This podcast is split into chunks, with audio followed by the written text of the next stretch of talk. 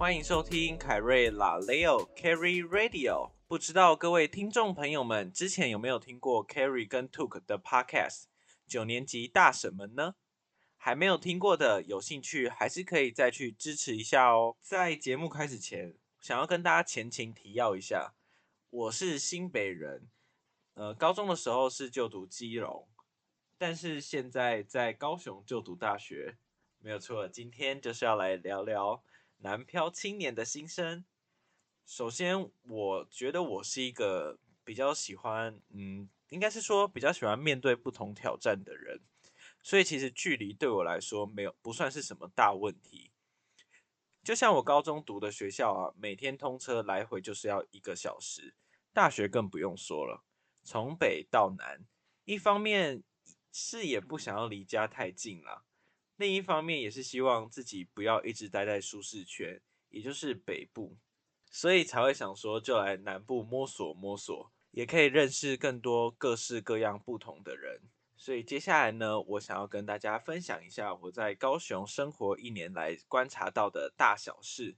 其实我刚开始来到高雄的时候啊，呃，因为其实之前也有来过，但是就是来玩，第一次来读书这样子，所以我就是蛮紧张的，因为这是我从小到大第一次离开家里，自己一个人到外地生活，人生地不熟的，就几乎都没有认识的人呐，因为。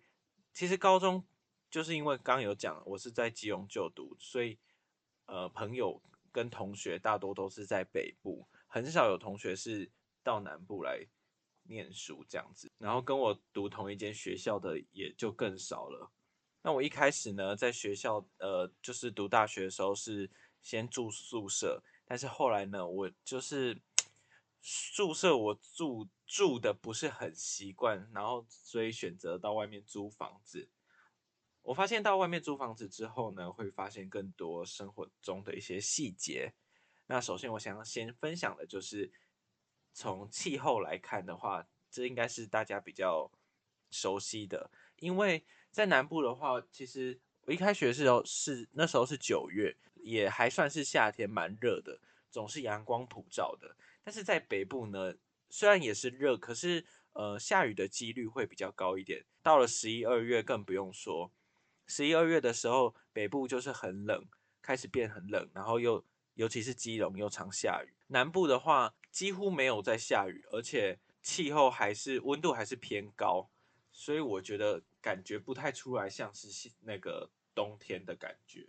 我觉得落差最大就是雨季，因为南北的雨季是刚好相反的。在南部的话，雨季通常是在夏天，就是梅雨季都在夏天。然后北部的话，通常就是秋冬会最常下雨，所以其实北部的夏天是不太会下雨的。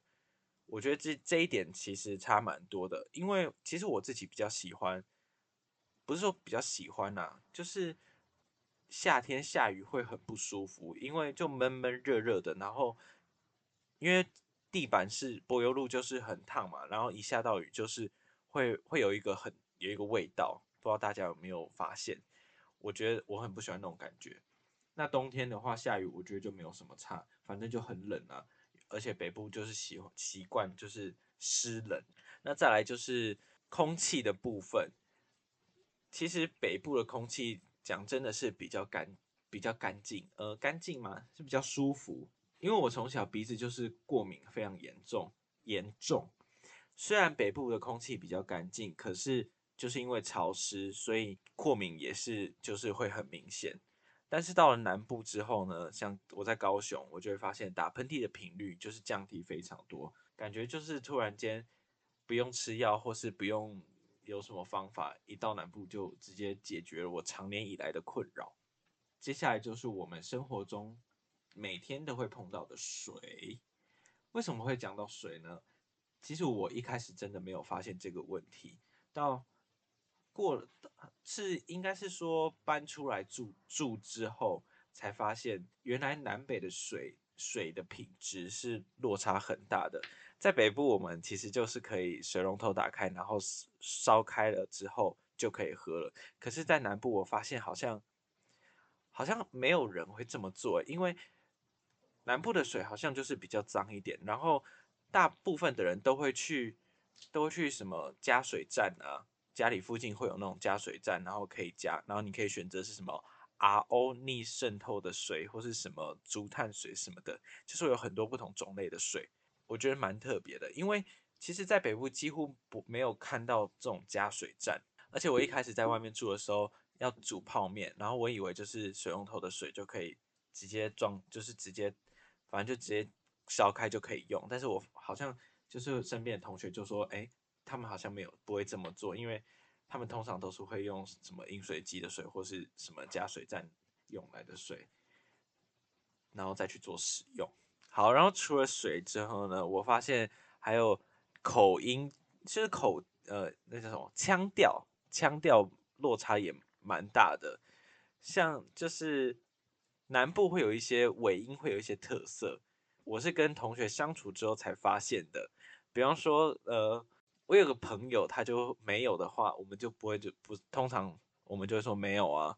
然后南部人常常就会说没有呢，就是这种感觉。那台语的部分，我觉得台语的部分落差比较明显，像是我们在北部都会说没啦，然后南部就会说没啦，就是大家有听得出来那个落差吧？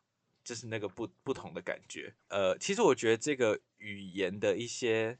差异，改天我们可以再聊，做一集这个主题来聊聊。好，那我今天就大概提一下，就是南北的腔调不太一样。那接下来呢，我想要分享就是生活的步调。我发现南北生活步调其实真的差蛮多的。以捷运来举例好了，在台北搭捷运的时候，我们通常都会在捷运站看到，就是搭电扶梯的时候。就会有很多人在大步向前走，甚至奔跑也都有。虽然台北捷运的班次比较紧凑，平均三到四分钟就会有一班车，可是我觉得大部分的人好像不太想等，可能都在赶时间吧，不知道哎。可是到了高雄捷运，我觉得是因为大部分的人都有摩托车，所以乘车乘车的人数也少很多。不过我不知道是不是我的心理作用，我觉得高雄捷运的那个闸门啊，开的速度就是真的比台北捷运还要慢很多。因为我在台北跟高雄都有搭过捷运，所以我 感觉这是一个小小的发现。不知道大家有没有跟我一样的想法？而且搭车的人啊，感觉都不赶时间哦，就是高雄的人好像都慢慢来。可能是因为捷运高雄捷运就是四到六分钟才有一班吧。还有我还有发现就是过马路的速度都有差。高雄的马路呢虽然很大条，可是行人不会因为这样然后就加速穿越斑马线。像我之前跟同学出去的时候，那个同学是高雄人，然后我我可能就已经到了马路的另一头了，但是他还在可能马路的一半这样子。所以我觉得整体来说，南部的生活步调真的有比较慢一些，可能也比较不会感觉有压力吧。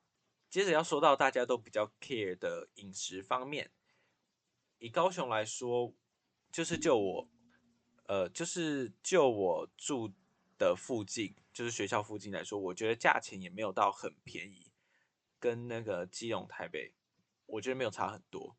但是手摇饮料店在南部的价钱真的是有比较便宜一些，虽然差不多，但是我们这种就是小资族就会觉得好像有省到钱的感觉。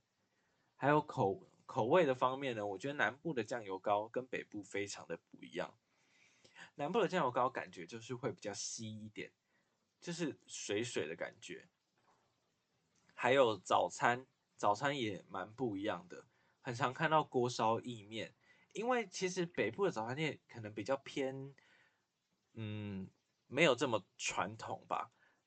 像我家附近就是会有那种豆浆店、豆浆薄店那种卖那个烧饼油条，就这样子，也没有那种意面卖面的，因为感觉北部人早上好像没有很习惯吃面。说到这个意面，我觉得那个南部的锅烧意面很特别。应该是说意面很特别，大家可以去查一下，因为南部的那个意面好像是会先炸过，所以就会比较 Q，然后比较胖。但是北部我们讲的意面比较细耶，而且我们通常意面都会做就是干意面这样子，就很好吃。我也不知道为什么都是意面，但是长得都不一样。一开始来说还蛮不习惯的。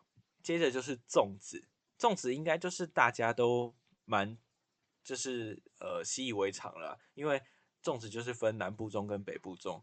但是我个人真的还是比较喜欢吃北部粽，尤其是我外婆自己亲手做的那个油饭的那个粽子，我觉得特别有味道。好，这个就先不说，我就说南部的那个粽子，我其实不太习惯，因为我觉得粽就是米饭、糯米类的东西，就不不应该是这样子黏黏糊糊的。就是我个人啊，我个人而已，就是喜欢的人，我也是。对，你们就喜欢这样，但是我就是不太不太喜欢那种黏黏的饭，我对饭比较注重一些啦。好，然后南部的特就是比较特色的饮食，大概就是丹丹汉堡吧。我觉得没有很特色，就是刚开始可能会觉得很特别，然后很想要试试看。可是你试过之后，我我就觉得还好，可能真的有人爱吃啊，但是我个人没有很爱，我觉得。嗯，没有很好很好吃啊，就这是一个尝鲜而已啦。不知道大家还有没有其他的那个南部的在地的特色美食可以跟我说？其实我常常觉得蛮奇怪的，也不是说奇怪，就是很特别。我们明明就是同一个国家，可是每就是南北的，我们简单就分南北啦。我觉得其实。每一个地方也都有各每一个地方的特色，可是我觉得南北的习惯跟文化就落差蛮大的。今天呢，就是简单的跟大家分享一下我自己观察到的南北的落差。其实来高雄也差不多一年了，我其实蛮喜欢高雄的，因为我觉得天气就是虽然热，但是我蛮喜欢那种阳光的感觉。不过我也没有什么不适应的啦。就是蛮蛮习惯这边的生活，应该是说在南就是高雄这边学校附近蛮方便的，所以我觉得就是也不会不习惯，只是有时候回家就会蛮不习惯的，这倒是真的。就是回北部之后，因为我住的地方比较比较没有这么方便，所以可能连外送都叫不到，吃的也没有这么方便，所以有时候我会觉得好像在高雄比较。比较都市的感觉啊，毕竟我们我们学校也算是蛮市中心的。听众朋友们，如果你也是跟我一样，身为一个南漂青年或者是北漂青年的话，也欢迎在底下跟我分享一下你对于南漂或是北漂所遇到的大小事，或是一些特别的经验，都可以分享给我。不知道大家喜。不知道大家喜不喜欢听凯瑞拉嘞？如果喜欢的话呢，欢迎订阅我的各大平台哦，也欢迎在 Apple Podcast 评价跟留言。Carry Radio，我们下周见。